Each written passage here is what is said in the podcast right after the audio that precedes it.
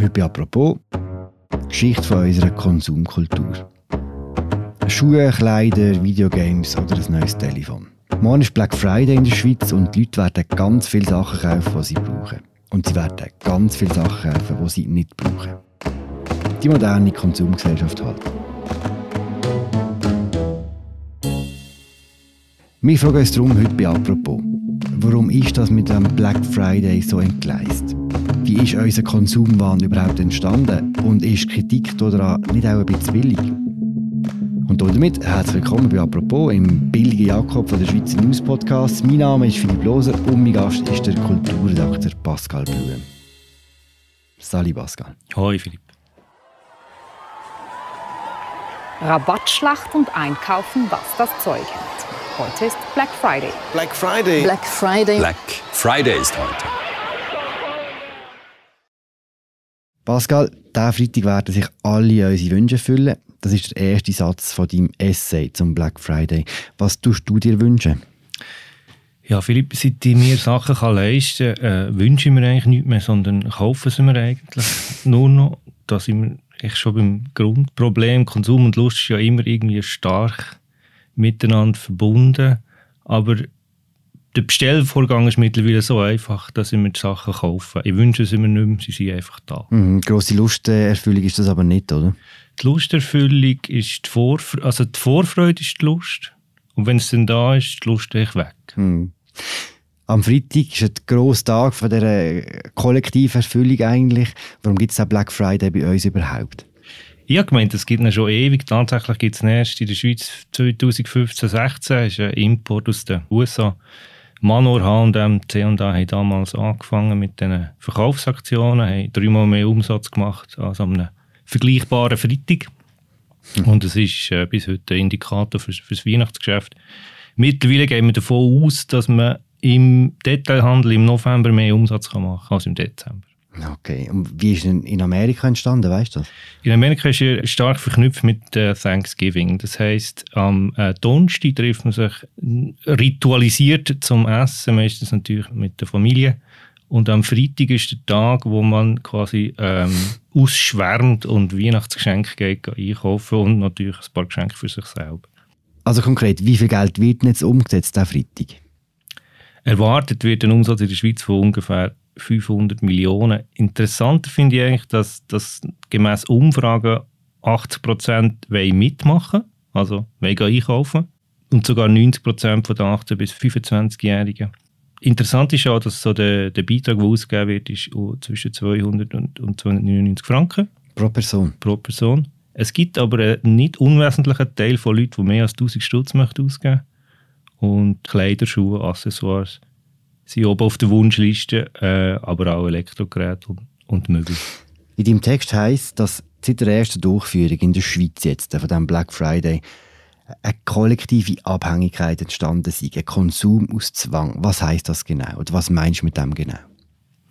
Das ist eine These, die ich jetzt nicht breit abstützen in der Empirie. Aber meine, meine Beobachtung ist ein bisschen, dass Black Friday ist natürlich am Ende des Monats, wenn der Lohn da ist, auch natürlich äh, 13. Monatslohn.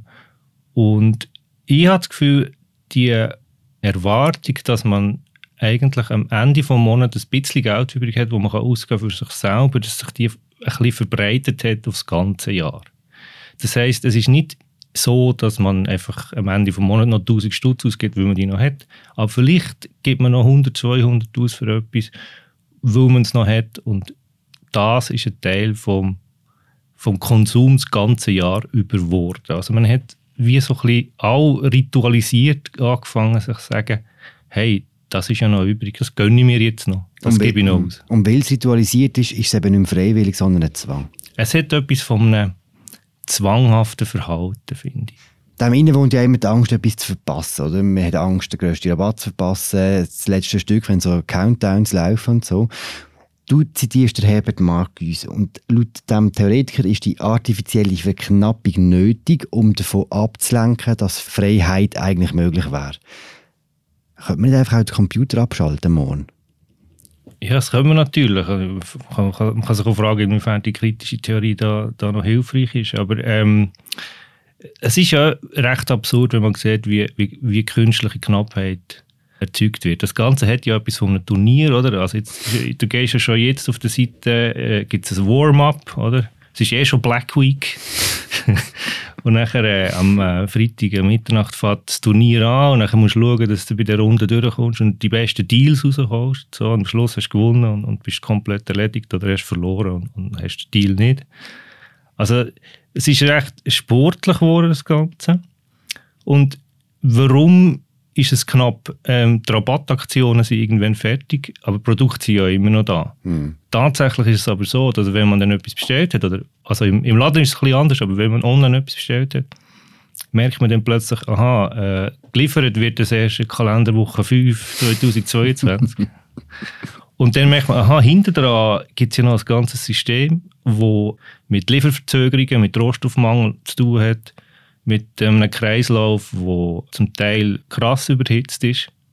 Und ähm, das steht natürlich nicht auf der Webseite, sondern steht mm. ganz klein irgendwo unten. Und weil eben das Riesensystem dahinter ist und weil auch schon recht viel Kritik an diesem ganzen System geäußert worden ist, gibt es auch Konsequenzen daraus. Und zwar in England zum Beispiel äh, gibt es mehrere kleine Läden, die zumachen am Black Friday, die ihre Webseite abschließen äh, und stattdessen eine Baumpflanze oder so. Was hältst du von diesen Protest? Ich finde es ein bisschen billig, weil, klar, eine Baumpflanze, wieso nicht? Aber den Baum muss man ja auch zuerst mal irgendwo kaufen. Bei diesen Läden handelt es sich in der Regel um so kleinere, spezialisiertere Geschäfte, äh, so Boutiquen, Geschenkgeschäfte, äh, äh, wo zum Beispiel auch eine urbane, also eine relativ privilegierte Klientel haben. Und die können sich halt leisten, zum Beispiel mal einen Tag zuzumachen. Sagen, hey, Black Friday, das ist äh, obszön, wir machen nicht mit weil sie sich das können leisten können. Und es gibt genug Läden, die sich das wahrscheinlich nicht können leisten können. Mhm. Also ich finde das alles ein bisschen billig. Aber die Kritik trifft schon einen richtigen Punkt, oder nicht? Kritik, dass der Black Friday obszön ist? Mhm. Ja, auf jeden Fall. Aber eine Baumpflanze, ich weiß nicht. Konsumentinnen und Konsumenten sollen so ja auch zu nachhaltigeren Kaufentscheid erzogen werden. Was stört dich da dran? Ja, nicht Nachhaltigkeit, sondern der Zeigefinger. Also man hört, auch im persönlichen Umfeld hört man immer wieder so Sätze wie, das macht man nicht, äh, das kauft man nicht, dort kauft man nicht ein, ähm, von dort äh, kauft man nicht ein. Und immer wenn jemand äh, Mann und nicht im gleichen Satz äh, benutzt, wird ich skeptisch. Nachhaltigkeit ist äh, eminent wichtig. Man kann die Leute aber nicht zur Nachhaltigkeit, glaube ich, erziehen, indem man sagt, sie sollen das und das nicht machen, sondern man muss zuerst mal schauen, was wir überhaupt für Fantasien und für, für Vorstellungen verknüpfen mit dem Konsum. Und ich glaube, da muss man ein bisschen anders denken. Mhm. Ein Satz, der jetzt übrigens angefangen hast mit «me» und «nicht». Ja, siehst da bist du schon skeptisch geworden und mit gutem Grund. Dass wir überhaupt können, unsere Konsum Welt kritisieren, hat ja damit zu tun, dass wir an dem Punkt sind, wo wir heute sind, oder? Wir können viel mehr kaufen, als wir das können brauchen. Kannst du uns ein bisschen Geschichte mitnehmen von, von unserer Konsumwelt? Ab wann ist den Leuten so gut gegangen, dass sie viel mehr können kaufen als sie eigentlich können brauchen Es gibt äh, Historiker, frühe Neuzeithistoriker, die angefangen haben äh, zu forschen und sagen, 18. Jahrhundert in England war eigentlich der Startpunkt gewesen. Äh, der Konsum, wie wir ihn heute kennen, hat angefangen mit der, der Güterexpansion der 60er Jahre und mit dem Boom nach, nach dem Zweiten Weltkrieg. Das heißt, wir zwei und eben auch sogar unsere Eltern sind in einer Welt aufgewachsen, wo, wo Konsumieren völlig normal ist. Jetzt in den letzten zwei Jahren während der Pandemie hat ja der Konsum wie nochmal eine neue Bedeutung bekommen, oder? Genau. Äh, logischerweise hat sich vieles in den Online-Bereich verschoben. Das ist jetzt nicht besonders überraschend. Was ich recht interessant finde, sind die Hamsterkäufe, also Desinfektionsmittel und WC-Papier so im letzten Jahr. Es gibt einen interessanten Text von Sina Fabian, die Historikerin ist, wo erklärt, was in der Ölkrise passiert ist in Deutschland, nämlich der Ölpreis ist äh, hoch gewesen, aber trotzdem hat es eigentlich genug Benzin im Land. Trotzdem haben die Leute gefunden, es ist Krise, also muss ich Benzin horten und möglichst viel tanken. Und weil die Leute die Krise so wahrgenommen haben als ein Mangel, ist die Knappheit eigentlich erst entstanden. Mm. Und es ist schwierig, Konsumenten zu steuern. Oder? Konsumanreize sind sehr wichtig für die Wirtschaft. der, äh, vom, vom Konsument wird ja eigentlich erwartet, dass er sie, seinen Job macht und quasi seine Pflicht erfüllt und, und konsumiert. Oder? Wichtig für die Wirtschaft. Aber manchmal sind sie schon sehr eigensinnig und, und irrational, wie sich die Leute verhalten, gerade äh, in einer Krisensituation und gerade, wenn sie das Gefühl haben, es herrscht Knappheit. Beim WC-Papier ist es wahrscheinlich ähnlich gewesen, oder? Das ist auch erst richtig knapp geworden, wo die Leute gesehen haben, dass es könnte knapp werden Genau, und wie, wie kommt man da wieder raus? Man kann den Leuten nicht sagen, wenn ihr alle WC-Papier kauft, dann wird es logischerweise knapp, also hört auf. Das funktioniert nicht, sondern man muss genug WC-Papier haben im Laden, damit die Leute sehen, aha, es hat wieder WC-Papier und erst dann hören sie auf. der Konsument, Konsumentin ist ein Wesen voller Widersprüche und die Widersprüche begleiten uns ja schon länger, eben, seit wir uns das überhaupt können leisten. Du zitierst in deinem Text den Historiker Philipp Sarasin und sein Buch 1977. Er sagt, und das wird ein bisschen kompliziert, auf der einen Seite haben wir hier Diversität, die freie Konsumwahl, das Internet und das Leben nach den eigenen Vorstellungen. Auf der anderen Seite haben wir die rapide auflösenden Gemeinsamkeiten. Was meint er mit dem in Bezug auf unsere Konsumwelt? Also das Buch redet der Untertitel eine kurze Geschichte der Gegenwart und es geht darum, dass wir eigentlich immer noch in dieser Welt leben, wo 1977 oder im Prinzip eigentlich von der Mitte der 70er Jahre sich, sich entwickelt hat, bis, bis heute. Wir haben eigentlich eine absurde Situation, wo, wo Technologieplattformen unsere allgemeine digitale Umgebung zur Verfügung stellen und eine riesige Macht und Dominanz äh, ausüben auf der ganzen Welt und wir eigentlich das nutzen, um, um in parallelen multiplen Welten aneinander, aneinander vorbeizuleben. Also wir haben eine technologische Grund, Grundlage für, für ein Identitätserleben, wo, wo eigentlich auch wo eigentlich auch schön ist, also eigentlich wo, wo, man kann leben nach eigenen Vorstellungen, wo, wo eben Diversität einfacher möglich ist als, sagen wir noch, in den 80er Jahren und auch der Konsum einfacher möglich ist. Aber alles das hängt auf der Plattform insofern zusammen, als dass es einfach eine Singularisierung gibt. Also Identität ist im Prinzip ein grosser Teil von der Identität heute ist eigentlich das, was, was uns Präferenzen, Klicks, Likes und äh, den Browserverlauf so, so zusammennehmen. Also mhm. das ist das, was unsere Identität ausgehend von einer Plattform eigentlich bestimmt. Und wir erleben sie und leben sie zum Teil eben auch so. Was wäre denn der Ausweg aus dem, um mit der Gemeinsamkeit zu schaffen, dass man morgen statt äh, vor einem Computer sitzt, äh, in die Landung einposten?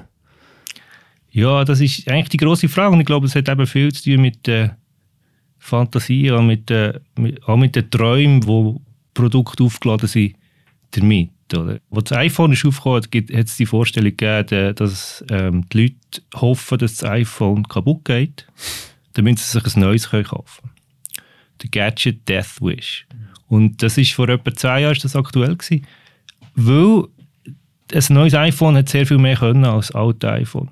Heute kann man das Modell kaum mehr unterscheiden und darum ist das alles nicht mehr so wichtig. Aber natürlich gibt es immer noch genug Leute, die hoffen, dass irgendetwas bald nicht mehr funktioniert oder obsolet wird, damit etwas Neues herkommt, Leute, die am Black Friday neue Fernseher kaufen, sind ja nicht Leute, die keinen Fernseher haben. Oder? Das ist ja nicht das erste Mal in ihrem Leben, wo sie einen Fernseher kaufen, sondern sie wollen einfach einen neuen und einen größeren. Konsum ist auch wahnsinnig anstrengend geworden, kann man glaube sagen, auch wenn man jetzt, äh, wenn, wenn, man dir, wenn man dir zulässt, weil zum einen ist Konsum etwas, was man sich muss leisten können, das können nicht alle. Zum anderen muss man sich den richtigen Konsum leisten, man muss gewisse moralische Grundwerte erfüllen. Das ist ja am Schluss etwas wahnsinnig Kompliziertes, oder?